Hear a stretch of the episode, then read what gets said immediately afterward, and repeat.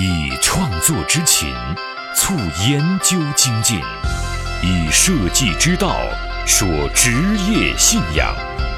这里是创言说。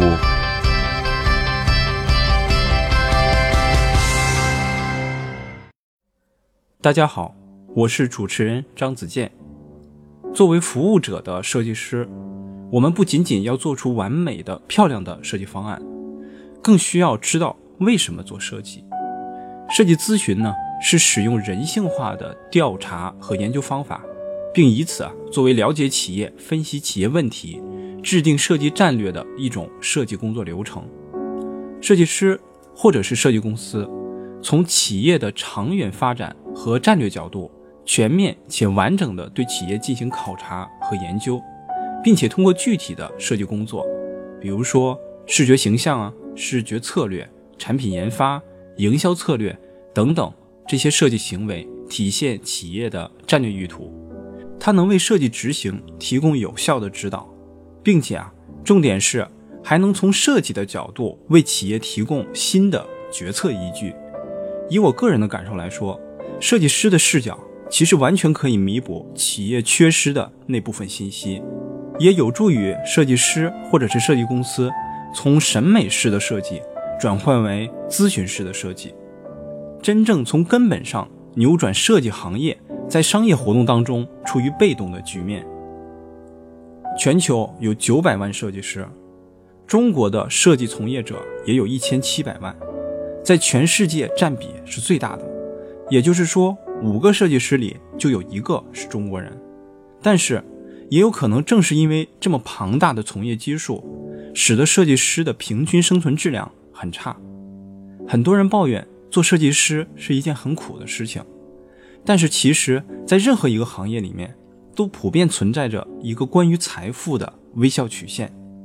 我们不妨把设计行业的微笑曲线画出来，我们以技术和功能作为一端的关键词，又以审美和智慧为另一端的关键词，那就可以从左到右画出一个 X 轴。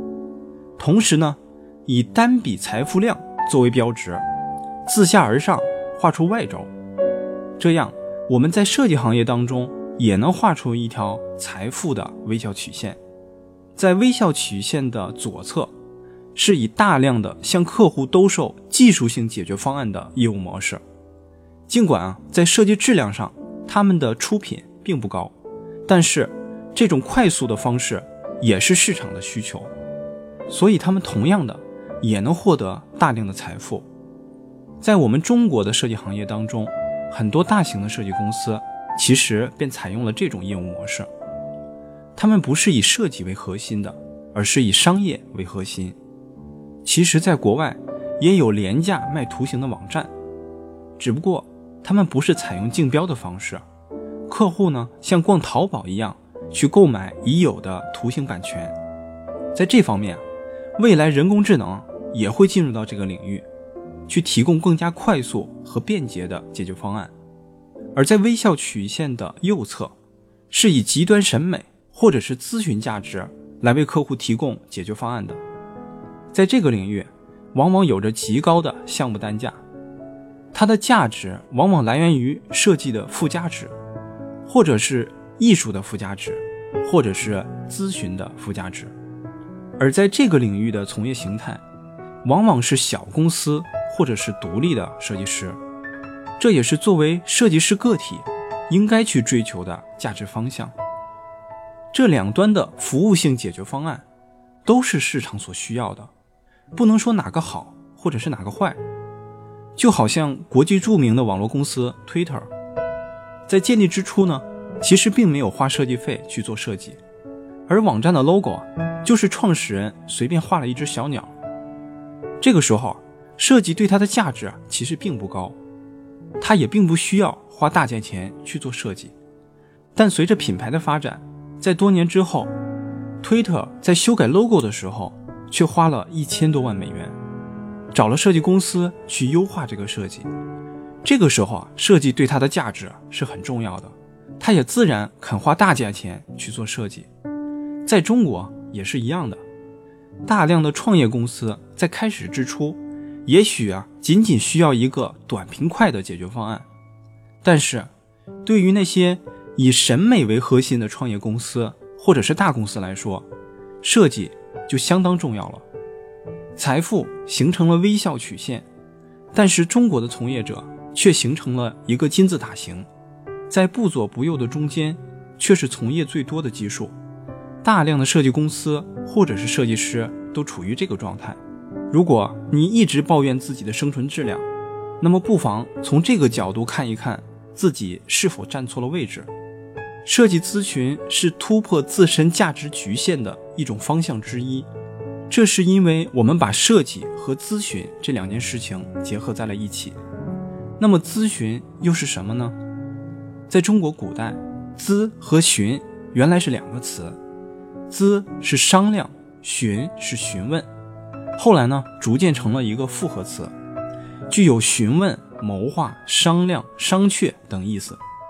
中国古代咨询行业的典型代表就是三国时期的诸葛亮。咨询起着为决策者充当顾问、参谋和外脑的作用。咨询呢，借用到企业的经营管理，其实就形成了我们熟知的企业咨询。其明显的特征是依托不同的理论而形成不同角度的咨询方式，尤其是近些年，面向企业的咨询啊，逐渐渗透到了企业的各个层面，从成本管理、人力管理、渠道运营、产品开发到设计管理，面向企业的咨询服务变得更为专业了，也形成了新的设计咨询的细分概念，而他们又回到企业计划的极致，也就是战略。企业的规模越大，对战略咨询的需求也就越大，而设计咨询的本质就是以设计师的视角来看问题，改变命运的设计力量，相伴一生的职业信仰，启迪思想的心灵碰撞，坚定清晰的幸福方向，请与我一起。设计信仰。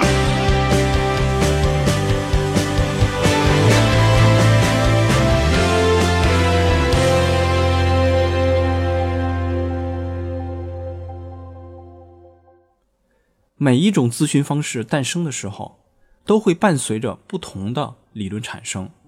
我们就以品牌的理论来说，因为系统的品牌理论发展时间并不长，也就一两百年的历史，所以很容易。能够梳理出清晰的脉络，大体经历了四个阶段。最早以科特勒提出的营销理论为主，他认为品牌就是符号，所以做品牌呢就要把符号印在消费者的脑子当中。后来到了上个世纪六十年代，广告公司开始崛起，这个时候啊，流行的品牌理论是大卫奥格威的营销理论，他认为啊，品牌是无形认知的组合。他倾向于要想建立品牌，就必须在多个方面形成媒体层面的营销。后来又流行定位理论，直至今天。定位理论认为品牌是某一品类的权威。那今天我们聊的设计咨询这个概念，我认为是品牌的第四个阶段。设计咨询认为品牌是某一种人类情感的依附对象，所以显而易见。品牌有着一个清晰的发展脉络，品牌沟通的对象也从面向顾客转换到了像跟你的朋友一样去沟通。最开始，品牌是以产品为中心的，到今天，品牌是以生活方式为中心的。最开始，品牌注重单一的体验，到今天要注重全感官的立体体验。所以说，消费者对品牌的体验变得越来越立体了。建立品牌的难度其实也越来越高了，消费者对品牌的关注点产生了一个明显的变化。最开始呢，关注性价比，后来关注价值，再后来呢，关注体验，到今天关注个性化。那随着消费者注意力的转移，品牌的外在表现形式也发生了变化。一对那四个关键词，那它的表现是：开始的时候是表现的功能，品牌就是信任。那再往后呢？品牌表现的是观念，品牌是价值认同。再之后，直到今天，品牌的主流表现是情感，其实品牌就是感动。从现在至未来一段时间，品牌的表现是性格，品牌就是人情。而这个时候，品牌所表现的特征，实际上跟传统的品牌概念是相反的。整个过程啊，基本上沿着一条清晰的脉络，从理性到感性的过程。那这个趋势其实并不是同步发展的，在中国不同的地方和不同的城市，品牌所表现的概念都不一样。那比如说，在中国的地方县城或者是农村，品牌的表现很有可能就是功能或者是观念；而在中国的二线城市，品牌所表现的有可能就是观念或者是情感；而在中国的一线城市，品牌的表现就有可能是情感或者是性格。那么，这种对于品牌发展阶段的判断，是有利于我们去判断企业的品牌价值的。那么，既然设计咨询是有一套自己的价值观念的，那么它的理论构成是哪些呢？就我个人的学习轨迹来看，我总结出了如下四方面的理论构成。第一方面叫新经济学理论，是以信息时代的经济理论为基础的，包括网络化的商业规律、互联网商业模式。个性化的品牌趋势、众包理论、免费模式、长尾理论等等。第二方面呢，叫情感化的设计理论，而《情感化设计》这本书就是我们这个理论首推的资料。它的作者唐纳德·诺曼就是一位享誉全球的认知心理学家，他以本能、行为和反思这三个设计的不同维度为基础，阐述了情感的重要性。那第三方面理论。就是面向个性化需求的产品设计理论。第四方面理论就是消费者心理学。如果大家对这些基础理论感兴趣，可以通过我列出的这四方面线索来进行查找资料。所以说到底，设计咨询与管理咨询是两种不同角度的咨询方式。那么它们有什么不同呢？我下面通过一个详细的对比。把两种咨询方式的不同和相似之处给大家描述出来，这样我们就能很容易看出两者的差别和互补性。首先，我们来说一下他们的关键词。设计咨询啊，其实是一种感性咨询，它是一种人性化的，它更加关注的是企业的软件，也就是企业的文化，或者说企业的梦想。而管理咨询的关键词呢，它是理性的咨询。它采用数字化的方式啊进行工作，它更加关注的是企业的硬件和企业的价值层面。而这两种咨询方式在目的上的不同在于，设计咨询啊它的目标是设计的战略化，挖掘商业梦想，为企业提供长久的精神动力，让消费者主动的发现自己并长久跟随。而管理咨询的目标是营销战略化，整合现有的资源。提高企业的运作效率，发现市场当中的蓝海，并且快速的占领现有的市场，这是他的目标。在关注点上的不同是，设计咨询啊是以客户为中心的，更加关注目标人群和人心变化的趋势，进行情感预测方面的工作，完成商业梦想。而管理咨询呢，它是以企业为中心的，它更加关注的是市场的整体变化。企业的内部资源整合和运作效率，关注销售通路和企业自身的价值。在调研方法上的不同是，设计咨询是以定性调研为主的，注重小样本，采用的方法比如说主体采访、终极体验、角色化模拟、陌生化小组、消费者行为分析等等。而管理咨询所采用的调研方法是以定量调研为主，采用大样本进行调研。调研方法比如说。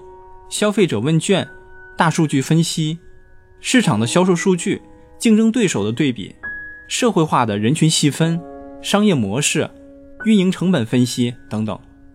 通过调研方法也能看得出来，这两种咨询方式所使用的方法完全不同，所以他们背后的理论支撑也是不同的。设计咨询背后的理论是心理学、情感化设计、人性化的产品开发、新经济学等等。而管理咨询背后的理论是特劳特定位理论、大卫奥格威的广告理论、德鲁克的理论和人力资源理论等等。当然了，管理咨询的理论还有很多，不止这些，因为它已经在这个行业存在很长时间了，积累了非常多的理论。很多不同的公司之间也采用不同的理论方式。对于调研过程当中，人的能力要求也是不一样的。在设计咨询当中，要求设计师啊亲自进行调研。他对设计师的要求是有审美力、直觉力、逻辑性强、情感化的心理学等等等等。而在管理咨询当中，不要求调研人员和分析人员是一个人，它可以是分开的。它要求调研人员有数据化的分析能力、商业模式的经验、逻辑性很强、管理方面的知识啊等等。两种咨询方式对于结果的倾向也是不一样的。设计咨询呢，倾向于挖掘企业的梦想，也就是企业文化的那部分，它更加关注市场的沟通方式、设计战略、视觉战略。视觉设计、广告和公关、产品研发、设计管理、人力资源优化等等，在管理咨询方面，它的结果啊是倾向于企业的战略定位，会影响到产品研发、企业运营、成本管理、销售通路的改造、机构的改造、信息化的改造、广告和公关以及人力资源改造。所以，我们看到这两者在结果上是有重合的，但是是在不同的角度上进行建议。而两者对于消费者的影响也是不一样的。设计咨询呢，是影响消费者的情感认知，最终是让产品去找人，挖掘软性需求；而管理咨询呢，是影响消费者的心智认知，让人去找产品，挖掘刚性需求。这两者啊是有本质的不同的。最后，这两种咨询方式在落脚点上也会不同。设计咨询啊，是系列产品引导生活方式。倾向于情感化的、平台化的，而管理咨询呢，是寻找市场当中的蓝海，让单一的产品权威化。当然了，所有的咨询啊都是有风险的。设计咨询的风险是，太过于感性和主观的判断，而管理咨询的风险是，它过于依赖数据，也有可能啊成为企业内斗的一种工具，体系僵化，严重的依赖知识库。以上就是两种咨询方式的立体对比。其实，在服务咨询领域也有一个行业生态结构，业务模式啊也是环环相扣的。从最上端的调研，到战略制定，到战术制定，到设计执行工作，到媒体投放，其实形成了一个完整的生态链。而不同的公司切割不同的区间，也形成了不同类型的公司。比如说，如果你切割了调研、战略和战术。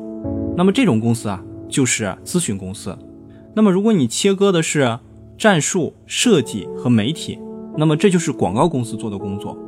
如果你切割的是设计加媒体，或者只有设计，那就是设计公司。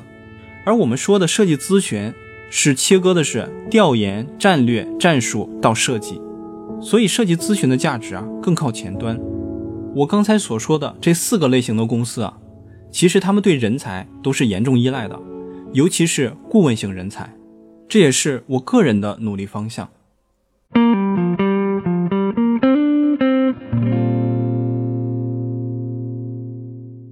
刚才我们通过两种咨询方式的对比，大概能够了解设计咨询是什么了。所以，我们现在来总结一下设计咨询的核心原则是什么？我个人啊，总结出下面这七点。第一点呢是。战略来自于细节，从细节当中去寻找问题，再理性的分析全局。第二点是，主要采用定性调研的方法，以消费者的心理和消费行为为核心啊，进行小样本的信息采集。第三点是，不洗脑，不对商业主体啊进行洗脑，在工作过程当中呢，不去灌输理论，因为理论不是我们工作的依据，而采集的信息才是。第四点啊，是抛弃个人审美，就是说，不以决策者的个人审美好恶作为评判商业战略的标准。第五点啊，叫打破不见面壁垒，就是注重决策者在调研过程当中的参与感，与商业决策者共同采集信息，共同讨论分析和推导出结果。第六点呢，就是把企业当人看，更加关注企业经营过程当中感性的部分。也就是品牌的文化基因部分。第七点啊，就是建议方向主要集中在企业自身的梦想，就是战略，和将这种梦想与消费者沟通的方式，也就是设计上。所以通过上面的总结，我们大概能够了解设计咨询是一个什么样的概念了。在下一期节目当中，我们将详细的来了解情感化调研的方法有哪些，它们分别怎么去用。我们下一期再见。我是自由设计师张子健，感谢大家听我创言说。